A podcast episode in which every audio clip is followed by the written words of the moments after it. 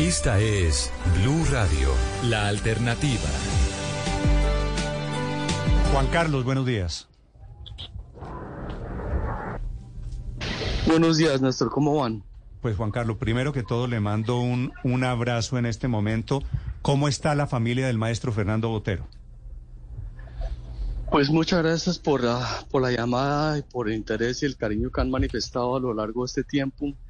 La familia, pues estamos abrumados con estas circunstancias tan difíciles.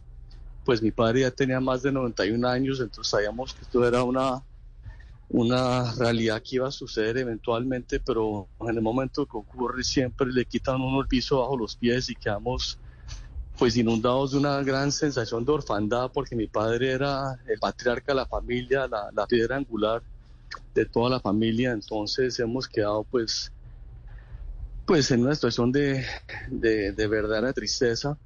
Y, y, bueno, pues estamos haciendo todo lo que hay que hacer para cumplir sus últimas voluntades incluyendo pues llevarlo a Colombia. Entonces estamos, estamos haciendo lo que hay que hacer. ¿Cómo, cómo, perdóneme, cómo así? Yo pensé que lo sepultaban en Pietrasanta. ¿Lo van a traer a Colombia?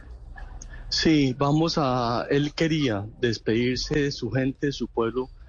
Ya sabes que la obra de mi padre siempre se nutre para despedir de su gente y después lo regresamos a Pietrasanta para enterrarlo al lado de, de su amada esposa Sofía que era una muerte tan extraordinaria en ese cementerio tan, pues, tan sencillo, tan modesto, Pietrasanta, pues lo que él quería. Sí.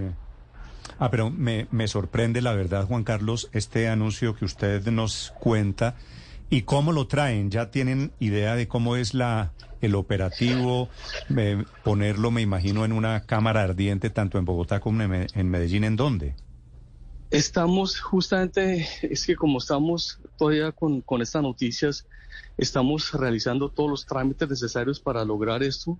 Eh, comprenderás que el papeleo, los trámites son bastante complejos y son muchos, pero estamos haciéndolo y, eso es lo que vamos a hacer con toda seguridad y tan pronto podamos, eh, llegaremos a Colombia con él para que puedan llevarse a cabo los, pues, los homenajes necesarios, aunque él nunca pidió un homenaje, pero es entendible que la gente quiera despedirse de él y él quería despedirse de su gente, entonces eso es lo que vamos a hacer. Eh, y, lo traen, si me permite la pregunta, ¿cómo lo van a, cremar primero o traen el cuerpo? Ya vamos a llevar el, cuerpo de mi padre primero, después lo cremamos para enterrarlo en Petrasanta. Esa es la, lo que hemos hablado hasta el momento que va a ser el plan eh, como lo tenemos ideado. Y tiene, Juan Carlos, si tienen idea cómo, cómo o quién organiza la Cámara Ardiente en Colombia? No, eso estamos todavía en eso. Eh, estamos todavía definiendo varios detalles de, de, la agenda, pero, pero estoy seguro que todo eso se va a realizar y, y con, sin, sin, contratiempos. Pues, pues me parece, me parece bueno por quienes admiramos y quisimos a su, a su padre. Juan Carlos, ¿cuáles fueron, usted me dice, para cumplir la última o las últimas voluntades del maestro Botero? ¿Hablaban de eso, de cómo, cómo sería la vida después de que el maestro muriese? Bueno, la verdad, comprenderás, era, ese era un tema que era muy doloroso tratar, por eso nunca lo tratamos en realidad en detalle. Sabemos, pues, sabíamos que esto iba a ocurrir, pero, pero nunca, nunca concebimos ese futuro, que ahorita es un presente nunca nos detuvimos a pensar cómo iba a ser la vida sin mi padre porque era inconcebible. Entonces, eh, nunca, nunca nos detuvimos en eso. Más bien estuvimos más bien dedicados a aprovechar cada instante que teníamos con él. Yo estoy con él durante mucho tiempo, pues durante un tiempo largo en los últimos meses, mi hermana también, eh, acompañándolo. Él tenía una condición muy difícil que era Parkinson que le dio hace varios años, pero afortunadamente en el caso del Parkinson que tenía no era de tembladera, con eso no era puedo seguir trabajando, era una condición de, una eh, progresiva rigidez y por eso pues en los últimos meses de su vida le costaba mucho trabajo hablar y comer y caminar, pero podía pintar. Mm y pintó hasta el último día de su vida. Entonces, eh, eso es lo que él siempre manifestó que quería hacer. No quería tener una debilidad, una enfermedad que lo debilitara o que lo imposibilitara trabajar para él. Vivir sin pintar era inconcebible y logró ese, ese sueño al igual que Picasso, que murió con el pincel en la mano. Entonces, eso por lo menos hay esa, esa tranquilidad que murió de esa manera en su ley, haciendo lo que lo, que lo apasionaba. y si tenía Juan Carlos ese Parkinson y esa rigidez, ¿cómo hacía o cómo hizo para pintar hasta el final? Porque no, no, no se traducía en tembladera, que es el Parkinson que la gente normalmente conoce. Eso hubiera sido imposible. Entonces, él seguía trabajando con dificultad, ya no trabajaba al óleo en los grandes formatos que hizo toda la vida, pero sí trabajaba en unas pequeñas acuarelas que hacía sentado en su, en su pequeña mesa de su estudio, con unos colores preciosos, unas acuarelas lindísimas. Y, bueno, eso fue lo que pudo hacer. Hizo una serie completa de acuarelas hermosas con su tema principal de toda la vida, que era la Colombia que conoció en su juventud. Sí, eh, eh, y, murió rodeado de la familia. Estuvieron no solo hijos, sino también nietos, ¿no? No, desafortunadamente en ese momento, pues yo estaba, ya me había regresado a, mi casa en, en, Estados Unidos y ya tenía el boleto para venir a acompañarlo. Eh, estaba mi hermana acá con él, ella que estuvo devota, dedicada a él durante los últimos meses de su vida durante todo el último año en realidad y nos turnábamos para acompañarlo, para estar con él. Eh, yo tenía ya mi boleto comprado para regresar y estar con él, pero desafortunadamente no alcancé a verlo en ese momento y, falleció el, el 15. Entonces, Juan Carlos, ¿cómo hizo su padre, cómo hizo el maestro Botero? Para mantener el acento. Yo no sé si, si a ustedes les impresionaba, pero yo cuando lo entrevistaba me sorprendía mucho porque llevaba décadas viviendo fuera de Colombia y hablaba todavía como si estuviera en las montañas de Antioquia. Eh, mantuvo, mantuvo el acento, el, el, el tono antioqueño, como mantuvo adentro esa Antioquia que nunca se le salió del corazón, o me equivoco. No, eso es absolutamente cierto. Es que yo he notado algo que, siempre me ha desconcertado, es que muchas personas cuando alcanzan el éxito, la gloria, la fama, parecen como que olvidarse de sus raíces, de su origen, como que les da vergüenza reconocer dónde nacieron. Mi padre, al contrario, vivía orgulloso de ser colombiano, orgulloso de ser antioqueño, orgulloso de haber nacido en Medellín. Y lo más chistoso es que él hablaba varios idiomas y todos en acento paisa. Y nunca, nunca quiso, eh, bueno, no era una cuestión de voluntad, era algo que era natural en él, pero, pero él siempre fue muy orgulloso de, su tierra de origen y al contrario, era muy conmovedor ver no solo su, su acento, su manera de hablar, su, su sencillez, su modestia, eso fue siempre es una de las grandes lecciones que él nos deja, ¿no es cierto? Sí. Juan Carlos, ¿qué pasó en la vida del maestro Fernando Botero? Luego de la muerte de su compañera durante casi cinco décadas, doña Sofía Bari. E, e, ¿Ese fue el punto de inflexión con, con relación a, sus dolencias? Ese, e, esa, esa pérdida. Doña Sofía Bari murió, Ricardo, hace apenas cuatro meses. En, en, mayo, si no recuerdo mal. Eh, ¿Afectó tanto al maestro Botero la, la ida de su compañera? Bueno, fíjate, sí, eh, para mi padre fue un golpe brutal eh, y para Sofía, porque ella quería eh, que ella quería estar viva y que ella quería cerrarle los ojos a mi padre y ella luchó contra su enfermedad de una manera muy valiente, muy tenaz, eh, realmente admirable, hizo lo posible por mantenerse en vida para ella cerrarle los ojos a mi padre, no fue posible. Cuando ella murió, pues fue un golpe terrible para toda la familia porque Sofía era, era el cemento de la familia ella siempre tuvo una actitud de unificar a la familia, era una persona de una enorme sabiduría, de una calidad humana excepcional, de una gran sabiduría. Y para mi padre fue muy duro, pero mi padre siempre fue una persona muy pragmática.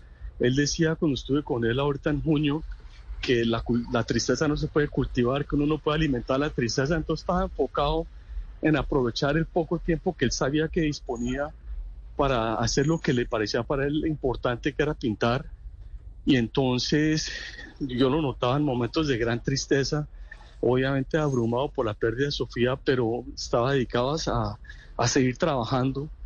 Y lo más bello es que las acuarelas que por esa época eran una especie de celebración de la vida, porque los colores de esas acuarelas eran de una enorme luminosidad, de una enorme belleza, de una enorme poesía.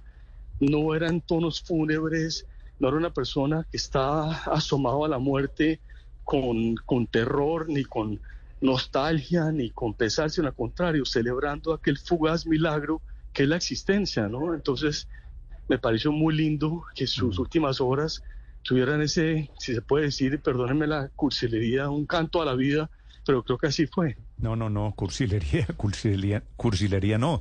Eso es, el final que usted está describiendo me parece poético. Esas acuarelas, eh, ¿qué van a hacer con ellas, Juan Carlos? Bueno, yo me imagino que toda la obra de mi padre la vamos a... Nosotros tenemos, mi hermano, mi hermana y yo, el compromiso de defender y promover la obra de mi padre. Eh, y lo vamos a hacer, no solo esas acuarelas, sino toda la obra. Yo creo que es importante Estamos ahorita pues todavía definiendo un millón de temas, pero va a ser muy importante naturalmente hacer exposiciones, llevar su obra a todos los rincones del mundo para que la gente la pueda ver y apreciar y, y celebrar, porque fíjate que la obra de mi padre era de una gran popularidad, la gente en cualquier parte del mundo veía una obra Botero y la reconocía como un Botero justamente por la originalidad de su estilo. Entonces eso es algo que hay que, hay que continuar y nosotros tenemos el compromiso, la obligación moral de, promover y defender la obra de mi padre en, la medida que podamos. Mm. La última vez que yo lo entrevisté, estaban ustedes en Shanghái eh, y le pregunté al maestro este tema de sus influencias y sabe que me dijo lo que usted me está diciendo ahora, que lo que más le importaba a él es que reconocieran un botero. Sí, es que fíjate, eso es algo que la gente no sé si es del todo consciente, pero es muy importante el mayor aporte que puede hacer un, artista a la historia del arte es el estilo, porque en el estilo están sintetizadas la totalidad de las ideas del artista. Yo siempre he dicho que un estilo es una filosofía visible. Por esa razón, cuando uno ve una naranja pintada por Cézanne, por Picasso, por Manteña, uno reconoce al instante que fue pintada justamente por Cézanne, por Picasso, por Manteña, aunque es la misma fruta. ¿Por qué? Por el estilo. Mi padre siempre decía que lo más, la prueba más difícil para un artista es la prueba naranja, es decir, la capacidad de que alguien vea un objeto tan simple, una fruta de la vida cotidiana y reconocer inmediatamente un estilo donde están las convicciones fundamentales del artista. Entonces, por esa razón, creo que la obra de mi padre tiene esa singularidad y es que creó un estilo original propio, un universo propio, mm. y eso se manifiesta en esa creación tan extraordinaria que es su estilo, y por eso hoy día cualquier persona, cualquier parte del mundo ve una obra de Botero y la reconoce como un Botero, quizá no le gusta, quizá no la entiende, quizá le parece que es un homenaje mm. a la gordura, como algunos piensan, pero reconoce que es un Botero por la convicción estética del estilo. Sí, y hay que agregarle eh, esto ya es de mi, de mi cosecha, Juan Carlos, que a ese inmenso, a ese descomunal talento se le sumó una generosidad que no tiene ningún antecedente en la filantropía en Colombia. Y entonces Botero donó obras aquí en Bogotá y en Medellín, eh, que, es, que es un motivo de orgullo además. Eh, y de que del reconocimiento de su colombianidad, de su compromiso con este país. Juan Carlos, a usted, a la familia del maestro Fernando Botero, mi cariño, mi respeto, mi solidaridad, mi agradecimiento por siempre. Muchísimas gracias, te agradezco mucho y gracias por tu atención y por tus palabras tan, tan generosas y amables. Mil gracias. me está mandando aquí Juan Carlos, un oyente, una frase de su, de su padre que dijo lo siguiente, usted que está anunciando que van a traer el cuerpo del maestro Botero. Yo no sé si usted la tenga en, en, en la cronología. Que mi alma vaya a la tienda donde vendan aguardiente. sí, sí, la conozco. Eso es, eso es típico de mi padre. Lo que, fíjate, lo que él más hubiera querido eh, hubiera sido morir en, eh, en su tierra. Recuerda que él era un fanático de los de la tauromaquia. El toro cuando está agonizando, como dicen, busca las tablas, es lo que él hubiera querido, pero desafortunadamente ya no podía viajar. Entonces murió en, en Monte Carlo pero hubiera querido morir justamente rodeado de su gente en Antioquia, donde tenía una casita pequeña, pues muy sencilla, y donde él iba cada vez que podía y se alimentaba todo ese mundo para los colores y los olores y los sabores y todo que eso nutría su obra, porque él era, como dije al comienzo, verdaderamente orgulloso de ser antioqueño, ¿no? Mm. Pues lo van a traer a Colombia, en donde venden aguardiente, lo van a llevar a su tierra seguramente a celebrar la vida del maestro Fernando Botero con un aguardiente. Juan Carlos, un abrazo, gracias. A ti, muchísimas gracias. Chao. Buen día. Es Juan Carlos Botero Sea, el hijo del eh, gran, del inmenso Fernando Botero.